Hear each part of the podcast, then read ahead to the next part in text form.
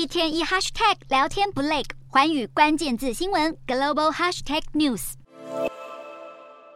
本该是开心的旅游，却变了调。一名南韩妇人上个月底到日本知名天妇罗老店银座天一用餐时，向店家要一杯常温水饮用，哪知喝了一口后，立刻感觉水的味道不对劲。当时店员对于顾客的身体不适视若无睹，甚至企图将漂白水倒掉，湮灭证据。最后被送往医院的受害者被诊断出急性食物中毒。虽然餐厅方面解释这是员工的失误，但受害者认为更可能是因为店家仇视南韩而故意做出。出的行为再度挑动日韩两国之间的敏感神经。